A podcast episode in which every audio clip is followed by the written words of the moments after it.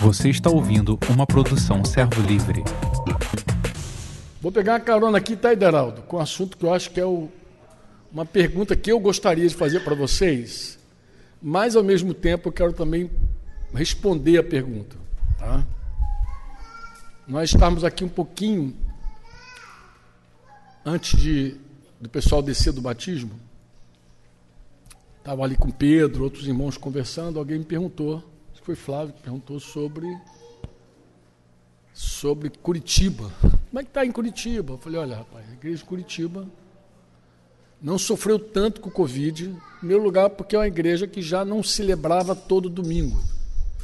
Então as nossas reuniões de celebração já não eram dominicais.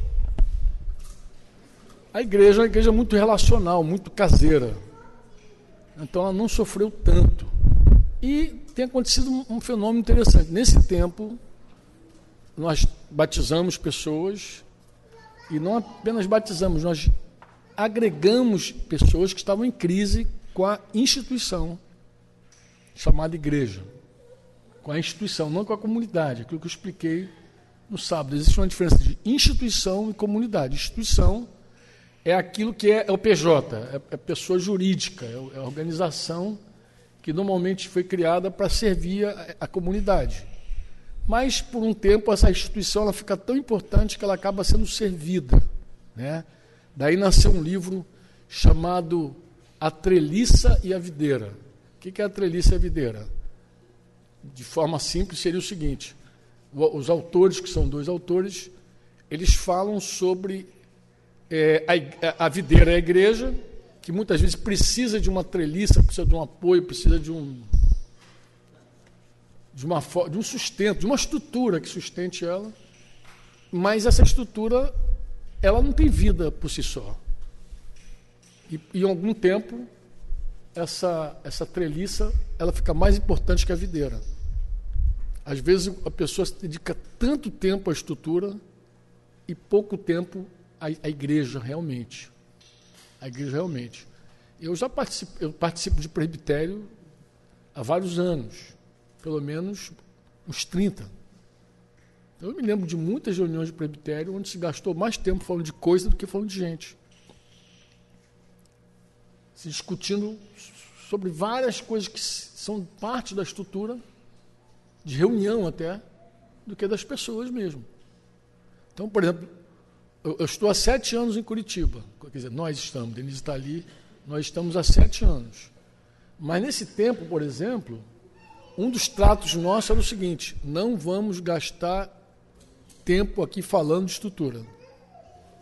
Vamos gastar nosso tempo aqui falando de gente, porque o nosso trabalho é pastorear pessoas. Então, nosso tempo aqui no presbitério vai ser conversando sobre pessoas. Porque não tem nenhum sentido a gente gastar aqui uma hora, duas, três horas, sei lá, falando de, da última reunião que não funcionou o projetor, que a cadeira estava. Não tem sentido isso aí, amados. Então, quando eu me refiro à instituição, eu falo dessa organização que cuida dessas coisas, que acaba, às vezes, se tornando mais importante do que a igreja, do que as pessoas. Entendeu?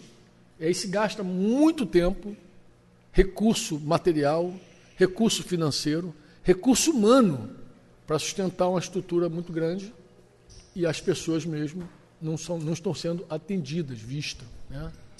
Então, nesse sentido, a igreja lá sofreu pouco, porque a gente já vinha há dois anos falando de igreja simples, a gente já vinha dois anos falando da trelice da videira, que tinha que olhar para a videira, então, quando veio a pandemia, praticamente a pandemia nos pegou ali praticando o relacionamento intensamente. Então, ó, o Geraldo vai lá de vez em quando com o marido e vê. A vida da igreja não é afetada nem um pouco, pelo contrário, estamos recebendo pessoas em crise com a instituição. Por quê? Porque a pandemia provou demasiadamente a instituição. Porque você imagina prédios ociosos, você imagina gastos que as pessoas não entendem para quê você imagina o desespero de alguns pastores querendo fazer reunião na marra, porque se não tiver reunião não tem, não tem entrada. Então, muita gente se escandalizou com isso. Muita gente falou, meu Deus, isso é igreja. E aí entrou em crise e encontrou no meio do relacionamento uma igreja que estava vivendo outra coisa. Então, naturalmente, o cara fez comparações, né? É natural. É como você trazer um incrédulo para um retiro na igreja, quatro dias. O cara no primeiro dia ele está ali, no segundo dia, no terceiro dia ele está se entregando a Jesus de comparar. Porque é inevitável que ele, que ele compare a vida de Jesus na comunidade. Ali os irmãos estão te acordando de manhã, comendo com alegria, festa, coisa e tal, passando o dia, a mesa, trocando, coisa e tal, com a vida todo mundo. Bebedice, briga. Termina o retiro e não quer nem voltar para casa dele. Aqui é o céu, quero ficar aqui. É, porque ele compara, natural que ele compare. Então, é, respondendo o irmão, foi mais ou menos nessa linha. Mas essa linha também provoca uma outra pergunta. Qual é a pergunta? Que provoca. O que, que é pastorear? O que, que é pastorear? De verdade, o que, que é pastorear? Porque, na verdade, esses dias, esses dias eu conversava com o irmão, que foi com o Cláudio que eu falei, com o Modesto. Tomando café lá com o Modesto de manhã cedo, Denise, Ana Rita, Modesto e eu. E aí, eu falei assim, Modesto, para para pensar numa expressão de Paulo lá, Timóteo 3, dizendo, aquele que anela o episcopado, excelente obra almeja. O cara que, que anela ser bispo, presbítero, ancião de uma igreja, ele anela, ele, ele, almeja uma grande obra. Mas para para pensar quando eu te falar, Modesto. E se o cara não souber o que é ser presbítero? Ele está almejando o quê? Por que será que algumas pessoas não têm nenhum ânimo de ser presbítero? Eu vou te falar por quê. Porque o cara, imagina um presbítero seguinte, um púlpito, ali que a gente reunia normalmente o púlpito, o cara em pé com o microfone na mão, pregando, todo domingo, Aí ia na porta, despede, aí prega. Aí o cara pensa assim, ele olha ali e diz, pô, isso aí não dá para mim não, não tem nem jeito, nem sei falar, pô. Isso, isso não, não é para mim esse negócio. Porque o cara, ele acha que pastor é o cara que comunica de um púlpito. Ele acha que aquilo ali é para que reúne gente. Isso é pastor. Isso é ser um presbítero. Está longe de ser um presbítero isso. Inclusive, eu deixa eu dizer algo para você.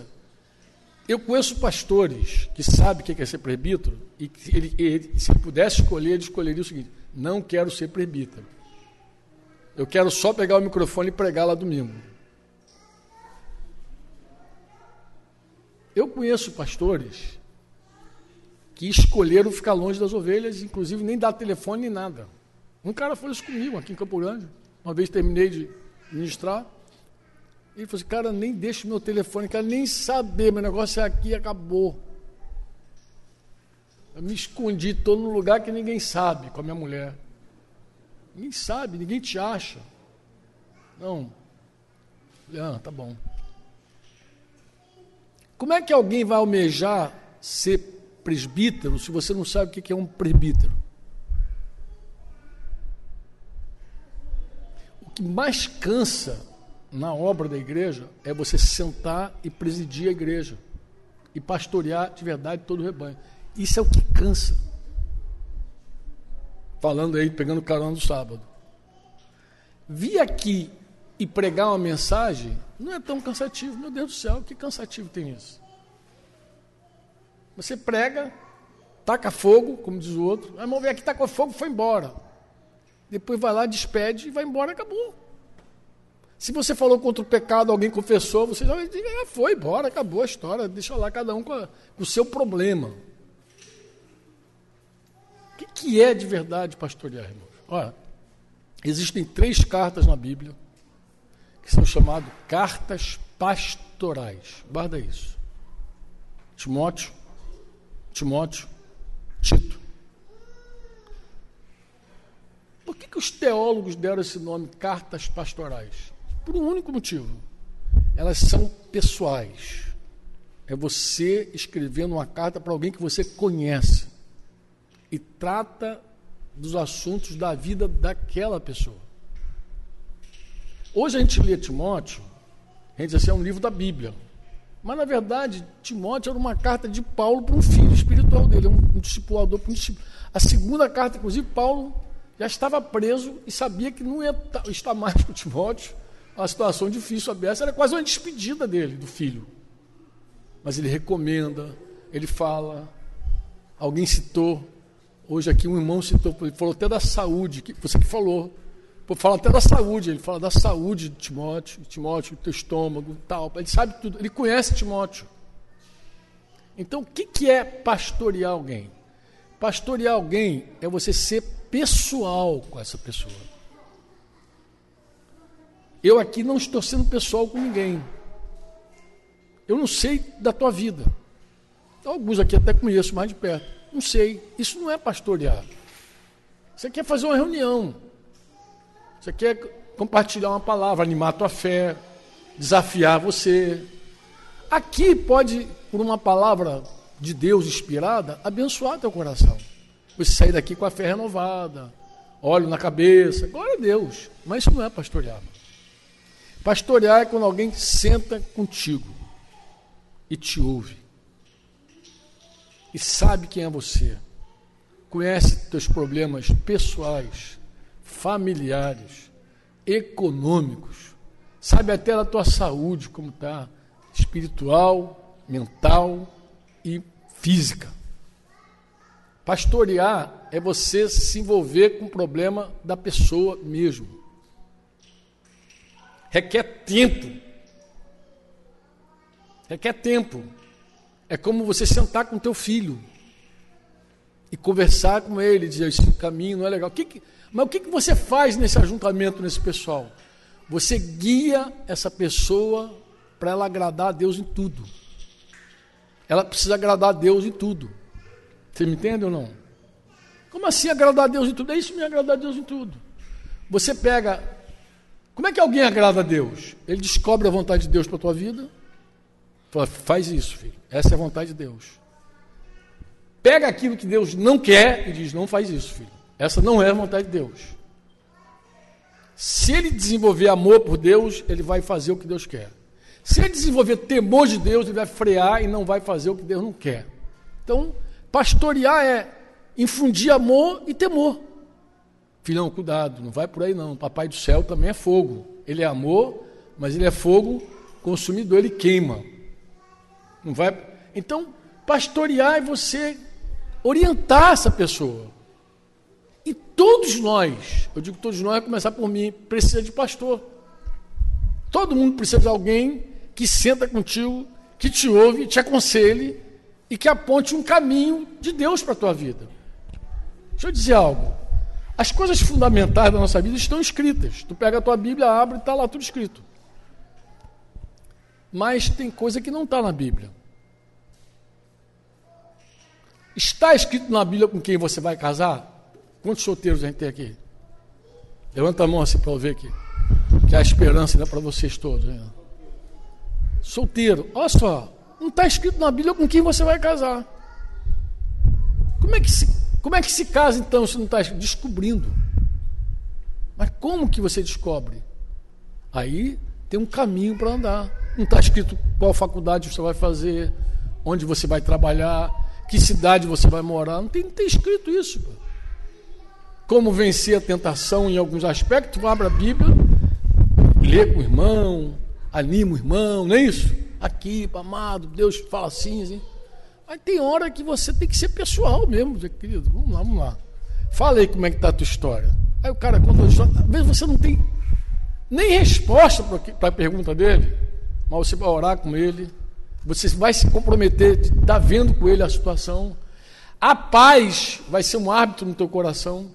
A paz, pô, eu não tenho paz nesse negócio, tenho paz, pô, esse negócio é de Deus, hein, cara. Vai que é Deus. Deus me dá plena paz. Eu escrevi agora, conversando com o Mitian, sobre minha possível retorno para o Rio de Janeiro. Mitian foi sucinto, foi muito interessante. Ele me escreveu um texto assim, sucinto, mas ele falou assim: Eu tenho plena paz que você volte para o Rio de Janeiro. Eu não estou perto, não sei como está, mas eu creio que isso é de Deus. Meu espírito se alegra. Dá um alívio, né, cara? Saber, dá um alívio de você saber que você não está fazendo algo de você mesmo. Porque é isso que o pastor faz. O pastor leva você às águas tranquilas, ele dá descanso para você. Então, pastorear dá um alívio, dá descanso. Porque alguém aponta um caminho para você. E muitas vezes ele usa um dom. palavra de profecia, palavra de conhecimento, palavra de sabedoria, palavra de revelação. Amém? Pastorear é você também ouvir a direção de Deus pelo dom da outra pessoa. Porque às vezes o cara tem um dom mesmo, uma graça. Às vezes não é um dom, às vezes é uma experiência. Como assim experiência? O cara criou filhos, formou filhos, passou por dificuldade. A gente e fala assim, fala que fulano, cara. O cara tem os filhos já adulto, tal, passou. Ouve ele. Ele deve ter algo de Deus para você. Porque às vezes você compartilha a tua vida, teu testemunho, tua história. Isso é pastorear. E aí você vai dando algo pessoal para alguém que está com um problema pessoal. Às vezes você diz assim, cara, eu quero te ajudar na tua vida financeira. Mas eu conheço o Ideraldo, um cara ordenado. Inclusive, é verdade, estou falando aqui uma verdade. Ideraldo é um cara ordenado, financeiramente, um cara administrador, bom. Fala com ele, pô. Troca figurinha com ele lá. Ele vai compartilhar contigo, ele vai. Ele tem experiência. Ele tem, Deus falou alguma coisa com esse cara, pô. Ensinou ele alguma coisa. Vai lá. E aí você começa, então, a experimentar ser ajudado por outra pessoa. Porque assim, irmãos, cada um aqui é um, tem um sacerdócio, cada um deve ir a Deus e ouvir Deus. Se um discipulador recebe alguém, até um pastor, recebe alguém com problema, ele tem que perguntar: o que, que Deus tem te falado? Porque ele tem que, o cara já tem que ter trazido alguma coisa. Mas o cara pode dizer assim: pô, Franco, eu estou confuso. Eu creio que Deus está me falando uma coisa, me ajuda. Aí é hora de ajudar. Porque é importante que ele ouça Deus. Ele tem o sacerdócio dele, mas o sacerdócio tem extremos. Qual é? Uma hora você acha que Deus não fala contigo nunca, só fala usando as pessoas. Numa outra hora, você acha que Deus só fala contigo, não fala com ninguém, só fala, é eu e Jesus diretamente. São extremos. Então é, você e Jesus diretamente, mas é Jesus e o corpo também na tua vida. Porque por meio do corpo vem conselho, na multidão de conselheiro há sabedoria. No, no, meio do corpo vem dons. Paulo falou, quando se reúne lá, 1 Coríntios 14, 6, 26, vai dizer, tem doutrina, tem profecia, tem revelação, tem salmos, tem até músico, que quando pega o violãozinho e toca, Deus fala contigo, pô.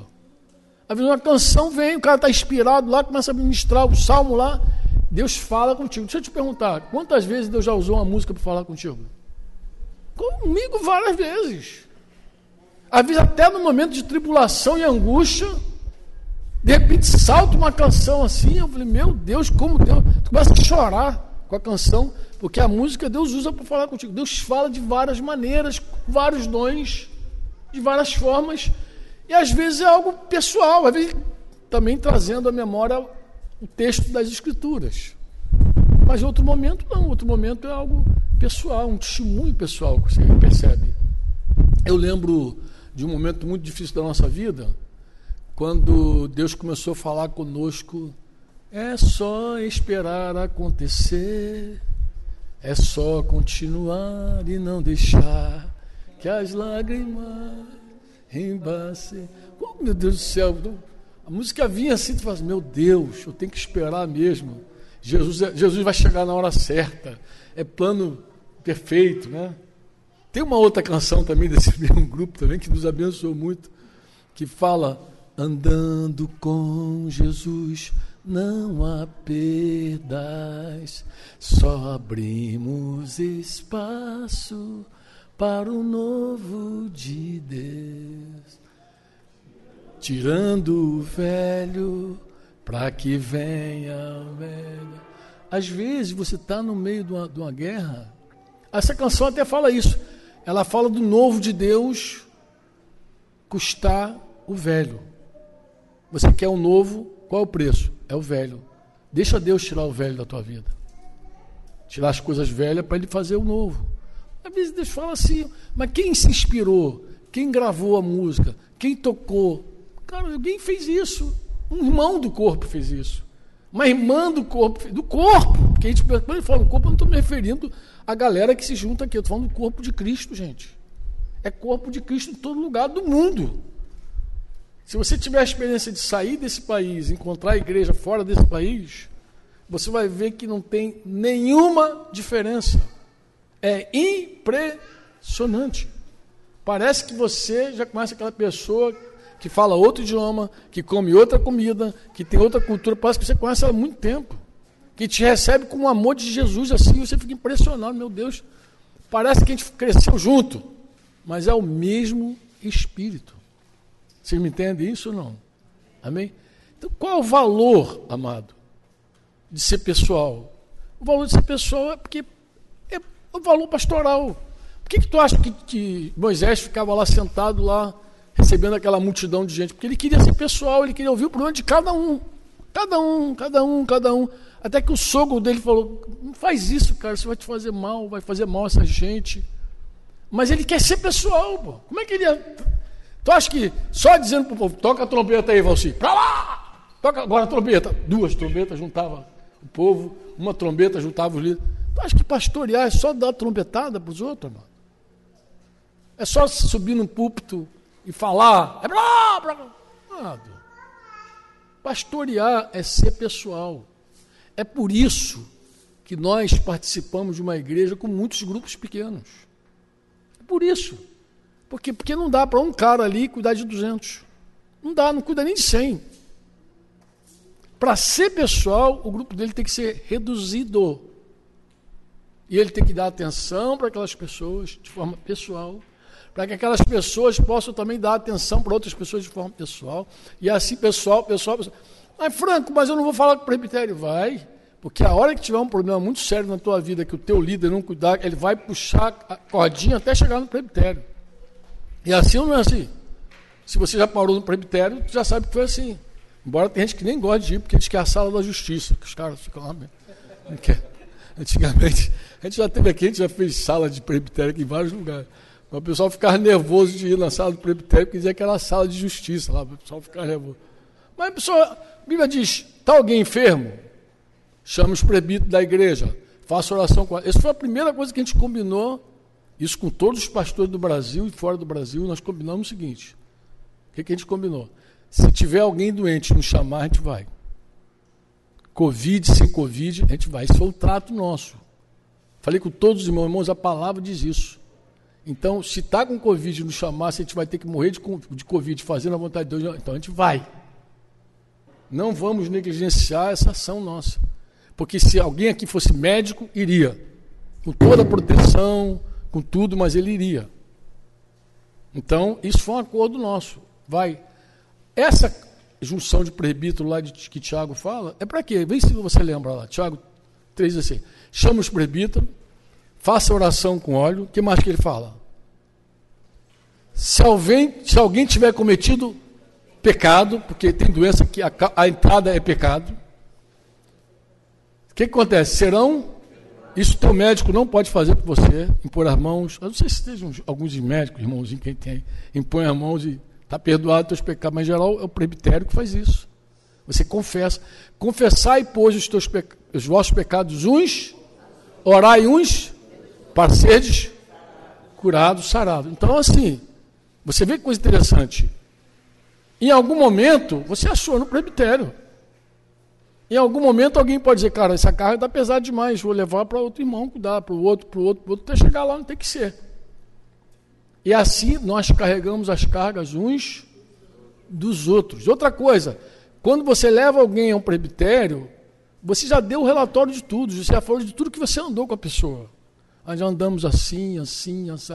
Essa semana a gente teve uma reunião de presbitério aqui no Rio. Estou participando da reunião. Os caras estão me puxando já para estar tá na reunião de presbitério. Os caras não são, são bobinhos, não, né? Estão me enganchando, me levando. Eu participo de duas reuniões de presbitério na semana, cara. Aqui e lá. É, bom, eu não estou nem no quartel aí, os caras estão puxando.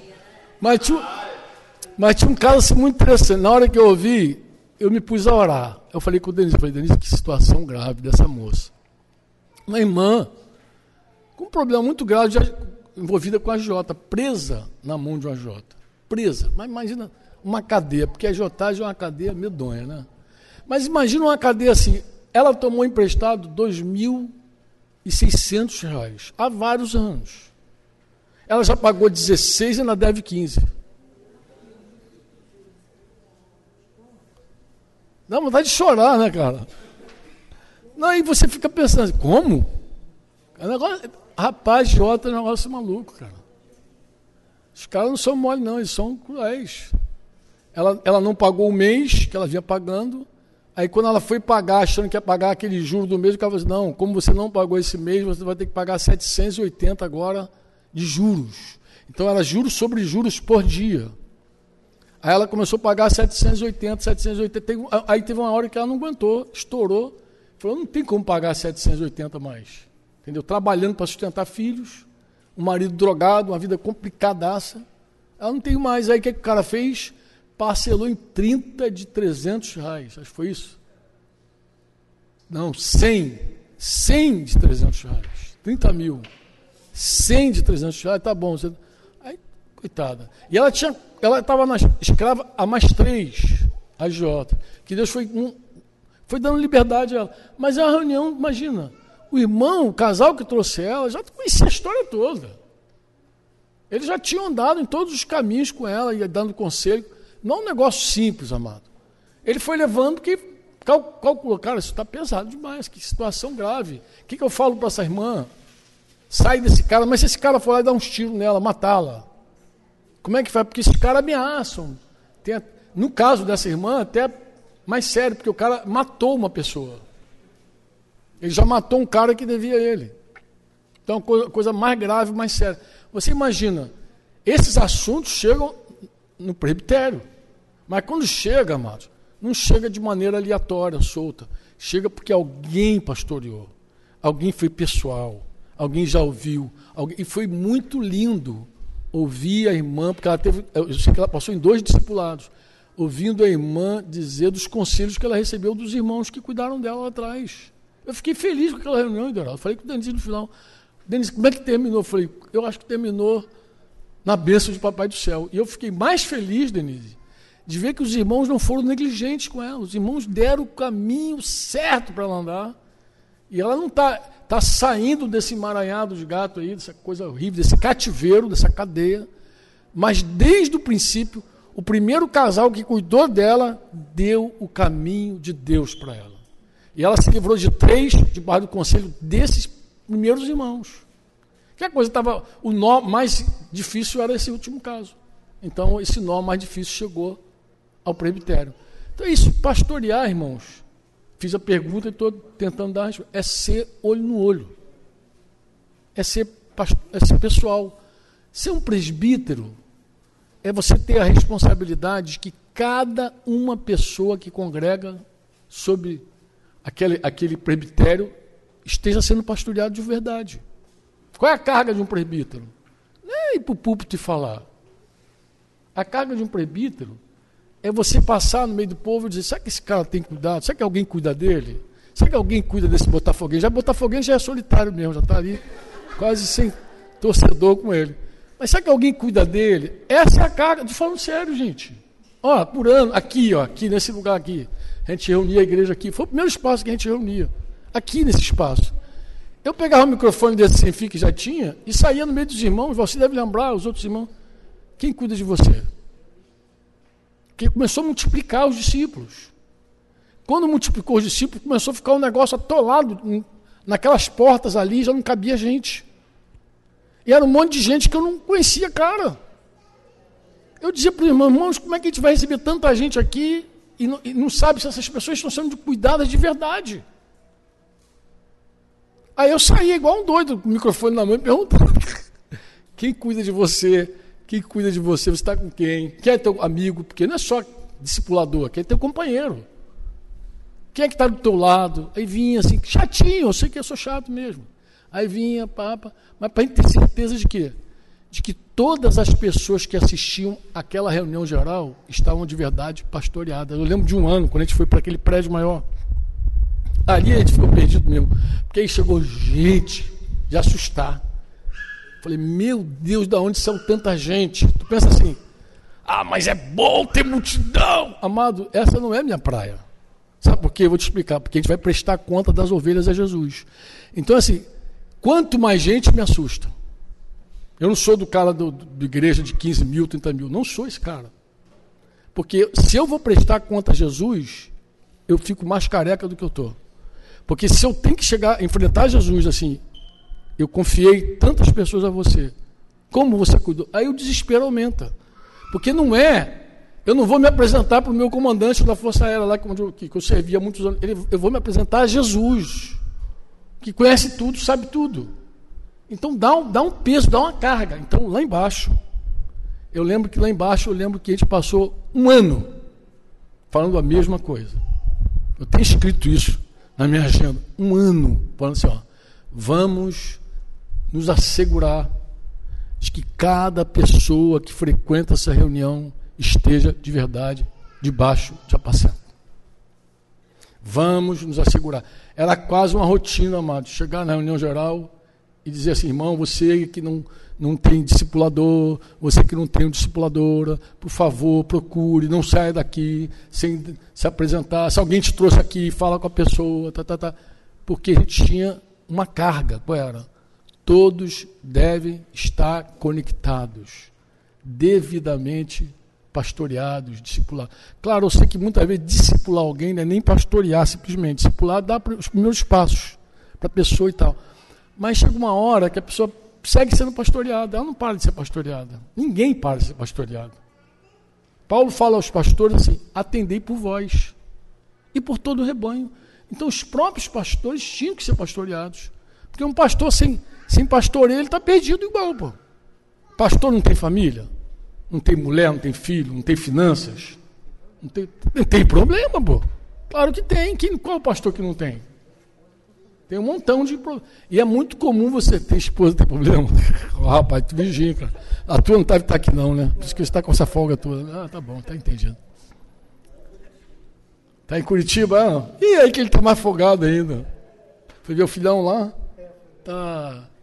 Então assim, a pessoa, a pessoa que frequenta uma reunião geral não significa que ela está sendo pastoreada. Ela está numa reunião geral da igreja, num culto que a gente chama. Não significa que ela tem pastor. Mesmo que ela chame o cara lá do púlpito de pastor. Pastor, eu vou te falar quem te pastoreia, de verdade é quem senta contigo e te ouve. Essa pessoa está apacentando tua vida de verdade. Se você não sabe para quem você vai chorar, alguma coisa está errada. Se tua mulher, você é casado, ela não sabe quem te denuncia, algo está ruim. Porque tua mulher precisa de alguém, porque ela já está debaixo da tua autoridade.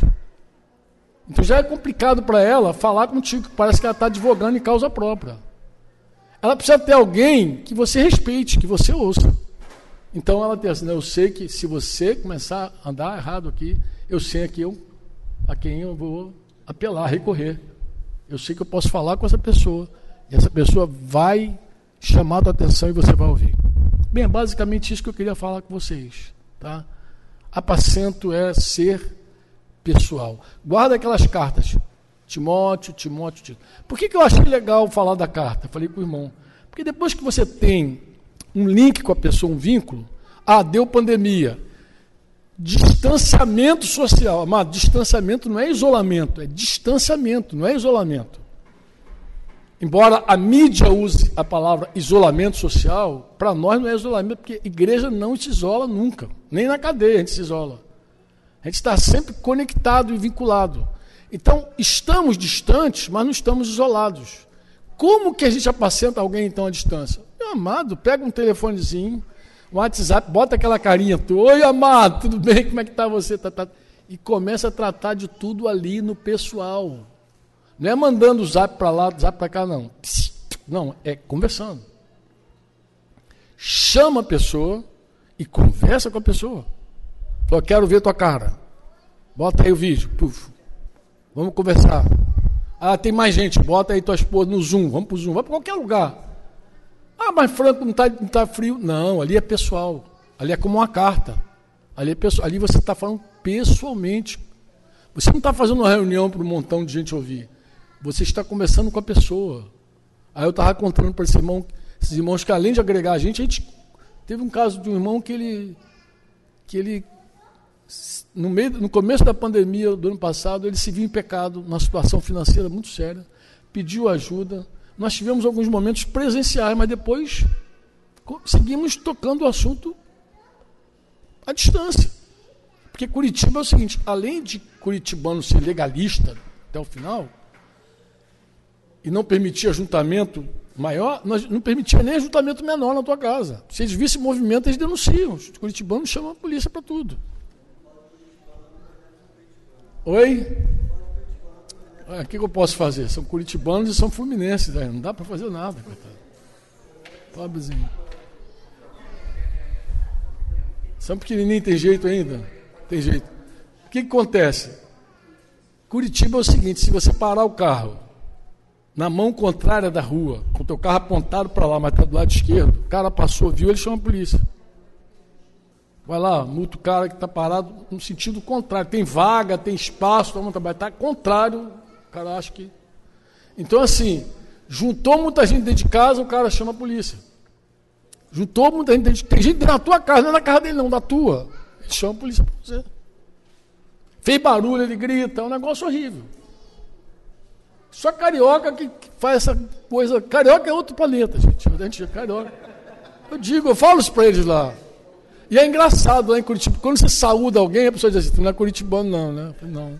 Bom dia eles não dão, não dão boa tarde, não dão boa noite. Às vezes tem que ficar bom dia, bom dia, a mesma pessoa. Valmael, quando foi para lá, lembra do Valmael? Vocês conhecem o Valmael? Valmael, rapaz, coitado, primeira reunião lá, ele estava em crise lá. Primeira reunião daqui. Eu falei, por que, que está assim, filho? Cara, eles não dão bom dia, não dão boa tarde, não dão boa noite. Falei, fica bem que isso aí vai tratar do nosso caráter. A gente vai ser mais santo aqui em Curitiba. Porque você vai dar bom dia, a pessoa vai passar direto vai seguir atrás. Bom dia, bom dia. Bom dia.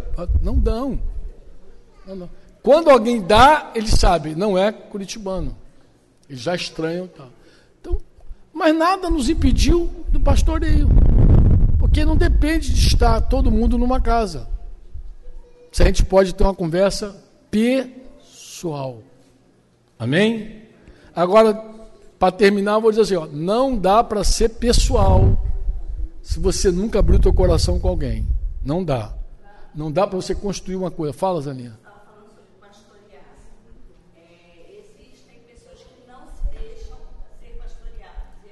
Nem fora da pandemia. Nem antes da pandemia. Eu acho que algumas pessoas, Aninha, não sabem o que é ser pastoreado. E algumas pessoas não querem ser pastoreadas. Não tem nenhum problema. Porque na hora que a gente presta conta das ovelhas, a gente diz assim, por isso que eu digo que reunião de presbitério tem que ter tempo falando de gente. Porque o cara vai ter que dizer, e reunião de líder, você lembra quando vocês iam lá para casa?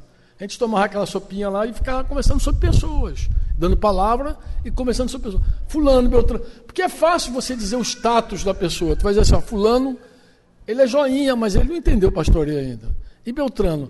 Cara, Beltrano, cara, é um cara interessado a beça, quer muito Jesus. Mas a gente vai. E é assim a reunião. Vai dando diagnóstico de cada um. Quer muito Jesus, mas eu acho que ele não entendeu ainda que Jesus é o Senhor dele. Ah, Jesus é o Senhor dele. Então o cara está investido aqui no senhorio de Jesus. Aquele ali, oh, amado, aquele ali está bem vinculado, estou apostando nele.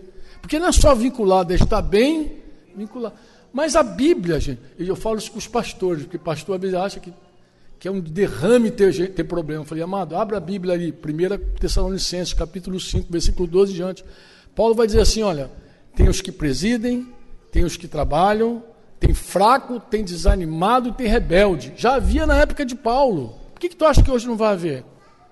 Então, no meio da igreja tem os que presidem e trabalham. Você honra essas pessoas, elogia essas pessoas, né? Mas tem também os rebeldes. Tu acha que só tem rebelde no nosso meio? Já tinha na época dele. Fala, os insubmissos. Como é que tu faz com o rebelde? Aplaude ele? Bate palma para ele? Não. O que, que tu faz? Puxa a orelhinha dele. Aí tu pode dizer também. E fulano? Fulano é rebelde, dá um trabalho. Esse não trabalha, mas dá trabalho. Tem os rebeldes. Tem os fracos. Paulo fala dos fracos. Quem é fraco? Fraco é aquela pessoa que não se alimenta, não é prático, então ele não come o verdadeiro leite, porque ele só ouve e não pratica.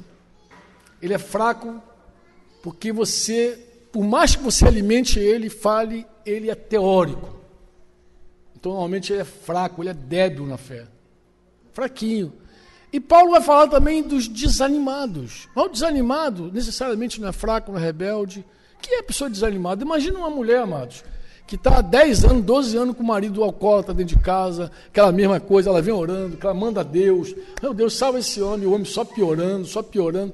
Imagina que em algum momento ela pode desanimar. Pode ou não pode? Pode. Tem uma hora que tu vai se compadecer e assim, meu Deus, eu não queria estar no lugar dessa, dessa irmã nunca. Que vida difícil que ela tem. E ela, e ela pode em algum momento desanimar. Aí Paulo diz que você tem que consolar os desanimados. Você, que, você tem que fortalecer aquele cara fraco, comparar, às vezes carregá-lo. Repreender o submisso. E elogiar, elogiar mesmo, honrar aqueles que estão trabalhando contigo, que são cooperadores nessa obra de cuidar de gente. Então tem, tem sempre teve ovelha sadia, que dá cria, sempre teve ovelha rebelde, já está desde o Velho Testamento, assim. As rebeldias saem por aí perdida, acha que sabe tudo, resolvendo a vida e dá trabalho também. Mas sempre teve desanimado e fraco. Sempre amado. Já havia, vai haver até Jesus voltar. O importante é que a gente possa dizer numa reunião, Zanis, olha, eu tento com essa, eu tento com esse amado. Mas ele, ele eu não posso dizer que ele é uma pessoa bem vinculada, que está trabalhando, porque o bicho é rebelde. E, e, rebelião não precisa ser, não precisa ser igual aqueles cavalos chucos que dá coisa, não. Se tu for no sertão, eu te apresento uma jumentinha lá, que elas não saem do lugar, elas empacam, não saem nem a. Empacou e não sai. Porque tem rebelde que dá coice, mas tem rebelde que empaca. Fica calado, mas calado, mas rebelde. Cala, mas não dá um passo. Fica assim. Então, a gente lida com gente rebelde. Faz parte.